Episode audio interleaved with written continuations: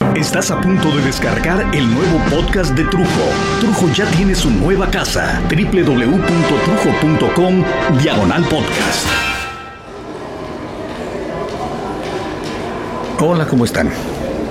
Como ustedes ya saben, y los que aún no lo sabían, pues ya lo van a saber, por mis constantes viajes entre la Ciudad de México, Los Ángeles, California y Nueva York, me he disciplinado a no ¿cómo decirle?, no comprometerme, por ejemplo, con series de televisión, a menos que sean series de televisión maravillosas, como, como lo son para mí, por ejemplo, en primer lugar, el Doctor House. Híjole. Es extraordinario, me queda bien. Bueno, en segundo lugar está Boston Legal. Yo lo disfruto verdaderamente. Y en tercer lugar, que alguna vez fuera primero, hace unas temporadas, Héroes. Que en esta última temporada, por cierto, yo creo que está reconquistando niveles de audiencia y de aceptación, por lo menos mi aceptación. Y estas series, pues las grabo y trato de verlas solamente en mi televisión en Los Ángeles, porque las temporadas son dispares entre Estados Unidos y México, la mayoría de las veces. Y en México, mi esposa Cintia, que es una televisionómana y graba desde series americanas hasta las telenovelas de Telerisa, me guarda algunos capítulos de cosas que ella considera que podrían gustarme, para que a mi regreso a México, pues eh, veamos juntos la tele, cosa que yo le agradezco porque pocas cosas son tan agradables para mí como una noche o una buena tardeada, nunca en la mañana, nunca, eh, eh, para sentarnos o acostarnos en nuestra recámara, ya sea ella y yo, o con alguno de nuestros hijos, o los cuatro juntos, bueno, todos los cuatro juntos es todo un evento que requiere fotografía del recuerdo, etcétera, para ver uno de estos capítulos o, o una película de pago por evento o de plano rentada en algún blockbuster específicamente para ese momento. El gozo es tal que si en la tarde o, noche o de plano ya tarde son, eh, eh, nos traemos que la torta, que el taquito o, vamos con nuestras maravillosas quesadilleras de cabecera y les pedimos que el sope verde, que el sope con bistec, la gorda con esto, con el otro, los taquitos de suadero, de cochinita. No, no, no, no, no, si nuestras quesadilleras son palabras mayores. Los viernes y sábados venden también pozole y las mañanas del domingo hacen unas enchiladas y una pancita. Híjole, a la cruda, digo. Pues en realidad ellas son un podcast aparte que espero hacer muy pronto, ¿no? Pero bueno, les explico todo este proceso para ver la televisión con mi familia, para que ustedes comprendan que eh, en realidad es todo un rito casi religioso que mucha gente no tiene, pero se les antojaría tener. Es algo que yo aprendí a compartir desde que era niño y, y ahora lo comparto con mi propia familia directa. Cuando hay tiempo y cuando hay energía, aún me lanzo con mi madre y con mi papá. Caiga quien caiga y compartimos una comida y una buena película. Y allá el rito tiene otros colores. Por ejemplo, eh, con mis padres me encanta hacer una selección, una muy buena selección de, películas, de temas, de actores o, ambas, que yo, que yo estoy seguro que ellos van a gozar al máximo. Y al final de la comida, para comenzar a ver la película, solía, suelo comprar paletas heladas. A mi mamá y a mi papá les son pero les, fascinaba la idea de una paleta de vainilla cubierta de chocolate. A mi mamá, así nada más, de puro chocolate. Mientras que a mi papá, bueno, oh, mi papá, la primera paleta sí se la comía así, pero ya después iba por la de vainilla con chocolate y nueces o chispas de chocolate, con lo que se moviera la paleta. Es bien goloso. También compraba paletas de limón o de grosella, que son las que le gustan a mi Cintia, o de fresas con crema que le encantan a mis enanos. Ah, ah, bueno, a mi enana le encanta la idea siempre y cuando le compre su paleta Magnum de Holanda. y no es comercial. Aunque ahora que cumplió sus 15 años y está cuidando la figura, mm, no sé si sigue aceptando este tipo de alimentación. Que bueno, yo quiero pensar, una paleta de esas cada dos, tres, cuatro semanas, pues no mata mientras sigas disciplinadamente tu alimentación y tus ejercicios, ¿verdad? En fin, ya comprendieron nuestros ritos respecto a sentarnos a compartir el televisor. Pero con tanto viaje, mis hijos y mi esposa vieron una película en el cine que yo no tuve la suerte de ver con ellos, pero me dijeron, no, tienes que verla. Lloramos y lloramos, etcétera, etcétera, etcétera. Total, que la comenzaron ah, meses después de esto, por supuesto, a pasar por la televisión acá, en Estados Unidos, y sin dudarlo la copié para que, con tiempo, sentadito, me iba a sentar a verla sin ser interrumpido, ni por llamadas telefónicas, ni por el trabajo, ni, ni por el sueño, que a mi edad, tras chambear duro, pues se me empiezan a cerrar los ojos a medio programa de deportes o la película. o lo que sea y se me comienzan a ir los ojos de lado. Y cuando me voy dando cuenta... Ah, cabrón, nada más veo letritas de los créditos de la película o ya de plano ando en otro programa, ya saben. Así somos los viejitos. La película esta se llama Marley and Me, Marley y yo. Marley es el nombre del perro del can y se lo pusieron por Bob Marley, según explica la trama. En resumen, y sin darle demasiadas vueltas a la parte emotiva de esta trama, es la historia de la vida de un perro, al que llaman Marley, en la vida de una pareja que cuando comienza esta película se acaban de casar. Y al principio viven en un lugar muy frío con mucha nieve y deciden mudarse a Florida. Y ahí el hombre que es Owen Wilson, eh, platicando con su mejor amigo, platica sobre el gran temor a los compromisos, los compromisos que trae el matrimonio y con el matrimonio pues la posible futura familia. Así que decide para distraer a su esposa, que es Jennifer Aniston, eh, para distraerla de los pensamientos de embarazarse, pues adquirir una mascota, un pequeño cachorrito, labrador color amarillo precioso el perrito. Y a partir de ese momento comenzamos a seguir la vida del perro a través de los momentos de esta pareja que va a obtener empleo, va a perder el empleo, se va a embarazar una, dos, tres veces, ella va a dejar de trabajar desde el segundo embarazo para concentrarse en la educación y el cuidado de los niños que la vuelven loca, y por estos hijos y por el temperamento absurdo de este perro que está loco, eh, van a estar tentados a deshacerse de, de, Marley, pero no lo hacen porque te establecen que el perro pues es parte de la familia. Y van a acabar por mudarse por cuestiones de trabajo otra vez, pero ahora a Filadelfia, el hombre, la mujer, tres hijos ya y el perro. Durante todo esto provocan muchos momentos que, solamente los que han o hemos tenido una vida familiar verdaderamente vinculada a los perros podemos justificar, ¿no? Porque aquellas personas que no han tenido perros o que solamente han tenido gatos o ratones o de esas cosas raras, nunca, nunca, incluido yo, he de ser sincero, nunca permitirían o permitiríamos que un perro se comportara de la forma en que Marley, el perro este loco, lo hace en la película. Es como, eh, yo, yo digo que es como, como si tuviera uno, un hijo golpeador o cocainómano o, un hijo violador y, dice uno, ay no, pero es tan lindo cuando no está borracho. Total que, que no pienso meterme en discusiones ahorita, ¿no? De esas discusiones que no llevan a nada respecto a, si yo o tú educamos a nuestros perros o a nuestros hijos de una forma o de otra, eh, o si está bien, si está mal, a cada quien lo que le funcione. Pero el chiste es que han pasado ya los años y el hijo mayor de esta familia debe tener como unos, unos 10 años.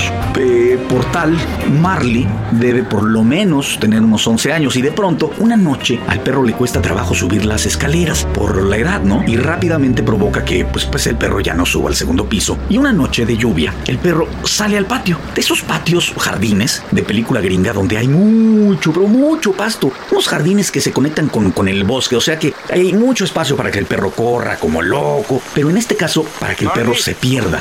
No lo encuentran hasta que aparece acostado al pie de un árbol. Total, que al no poder levantarse el perro y al tener mucho dolor, acaban con el veterinario, donde esta doctora le explica al dueño que al perro se le volteó el estómago, se le volteó y porque eso pasa cuando comen o beben muy rápido o simplemente comen algo que no deben. Entonces le manipulan el estómago para destorcerlo y desde ahí le explican al hombre y por supuesto a la audiencia, que es uno, que esto usualmente puede terminar con la muerte o que puede volver a sucederle por las mismas razones que provocaron la primera torcedura y que ni siquiera las cirugías han probado ser efectivas, o sea que nos empiezan a preparar para la pérdida, para la muerte. Y el dueño de Marley dice, mi perro no es cualquier perro, es un hijo de la tostada, mi perro, no se va a morir. Y entonces la doctora pues lo ve como diciendo, ay señor, pues es lo que dicen todos los dueños de los perros, ¿no? Pero es normal, es normal.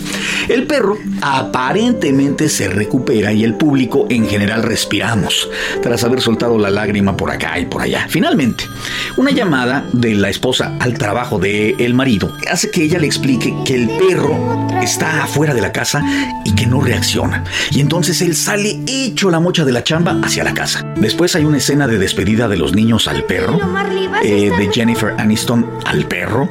Lágrimas, muchas lágrimas.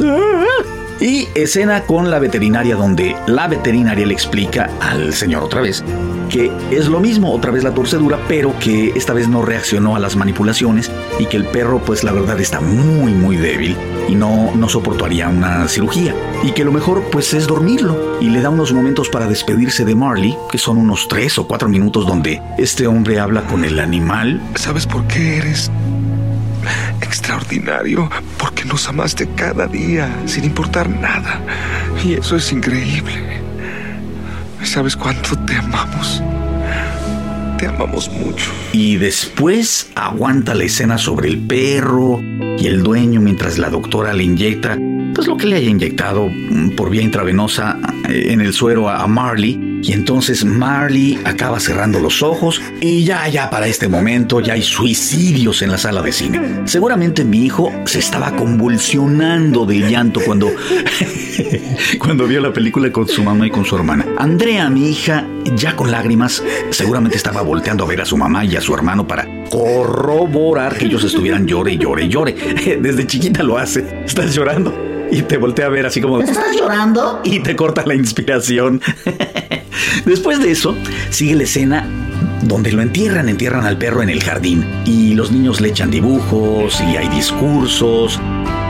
Ahí enfrente del hoyo donde se ve el perro supuestamente, pues yo me imagino que está envuelto en una cobija o algo así, porque bueno, la película no es muy explícita en ese aspecto, pero quien haya enterrado alguna vez a una mascota sabe que esa es la práctica, porque enterrarlos en plásticos o, algo menos vistoso como, no sé, echarle cal al cuerpo, o que, es una cosa más técnica que resulta prudente, pero no es muy cinematográfica la cosa.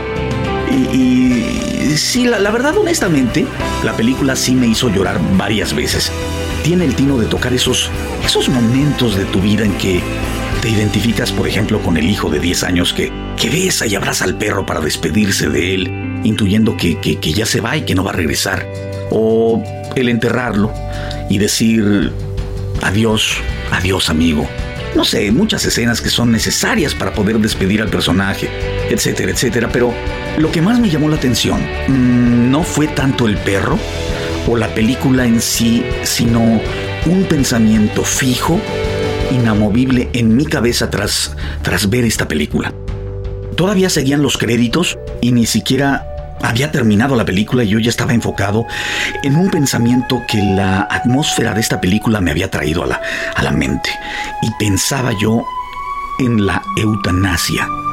En lo fácil que resulta cuando, cuando se trata de la vida de una mascota el decir, ¿sabes que está sufriendo mucho el animalito y ya no podemos hacer nada más que, que ayudarlo a que no sufra? Entonces el médico te sugiere que, que, duerman al perro, por ejemplo. Y entonces uno llora y desea que lo que te está diciendo el doctor, pues no sea cierto, pero rápidamente decides que no quieres ver a tu mascota sufrir. Puedes estar llorando y lo que sea, pero la mirada de tu perro te rompe el alma. Te deja saber que, que tienes su vida en tus manos y que lo más humano, pues es dejar descansar al animalito. ¿Cuánto daría yo? Porque fuera tan sencillo el dejar ir a nuestros padres, a nuestras madres, a nuestros abuelos o abuelas, porque cuando ves los ojos de, la gente que amas, pareciera que te dicen, déjame ir, ya no quiero sufrir. Pero entonces comienzan las conversaciones de si es un pecado o no lo es, que si es legal o es ilegal, si es algo moral o inmoral. no sé, cuando alguien dice, Tú no eres Dios para quitar la vida, solo Dios da la vida y la quita. O, no sé, cuando veo en las noticias que alguien tiene que ir a un juicio para pelear por su derecho a morir.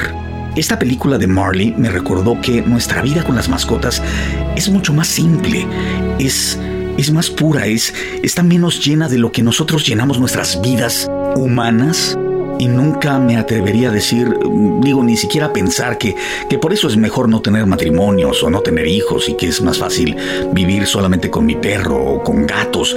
Porque no, no, no, sería una aberración el cambiar el amor humano por el amor de una mascota o viceversa. Es como si yo pensara que la vida es mejor por ser católico o cristiano o budista, por ser carnívoro o vegetariano, heterosexual, gay, bisexual, no, no, no, no, la vida, la vida es bella precisamente por la variedad de alternativas que, que te presenta. Y con tu poder de opción, tú vas escogiendo tus propios caminos. Y eso ya es maravilloso. No, lo que digo, lo que afirmo, es que si nos dejáramos de complicar la existencia, si fuéramos tan simples, tan honestos como lo somos frente a nuestras mascotas, donde no necesitamos engañar ni pretender, yo creo que nos daríamos mucho más rápidamente cuenta de las bendiciones que nos rodean y tendríamos más y mejor tiempo para poder compartirlo con la gente que amamos y que nos ama.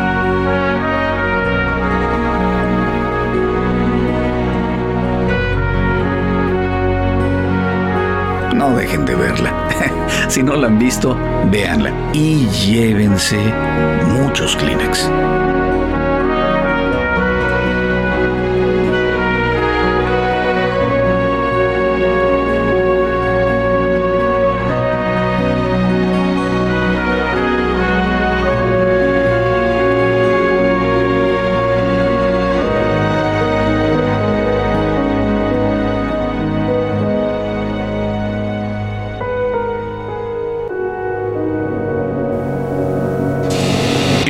Una producción de Trujo, Los Impostores y No Más por Chingar Producciones. 607studios.com Postproducción en audio, jingles, spots, comerciales, producciones para radio tradicional y online. 607 Studios es arquitectura en audio.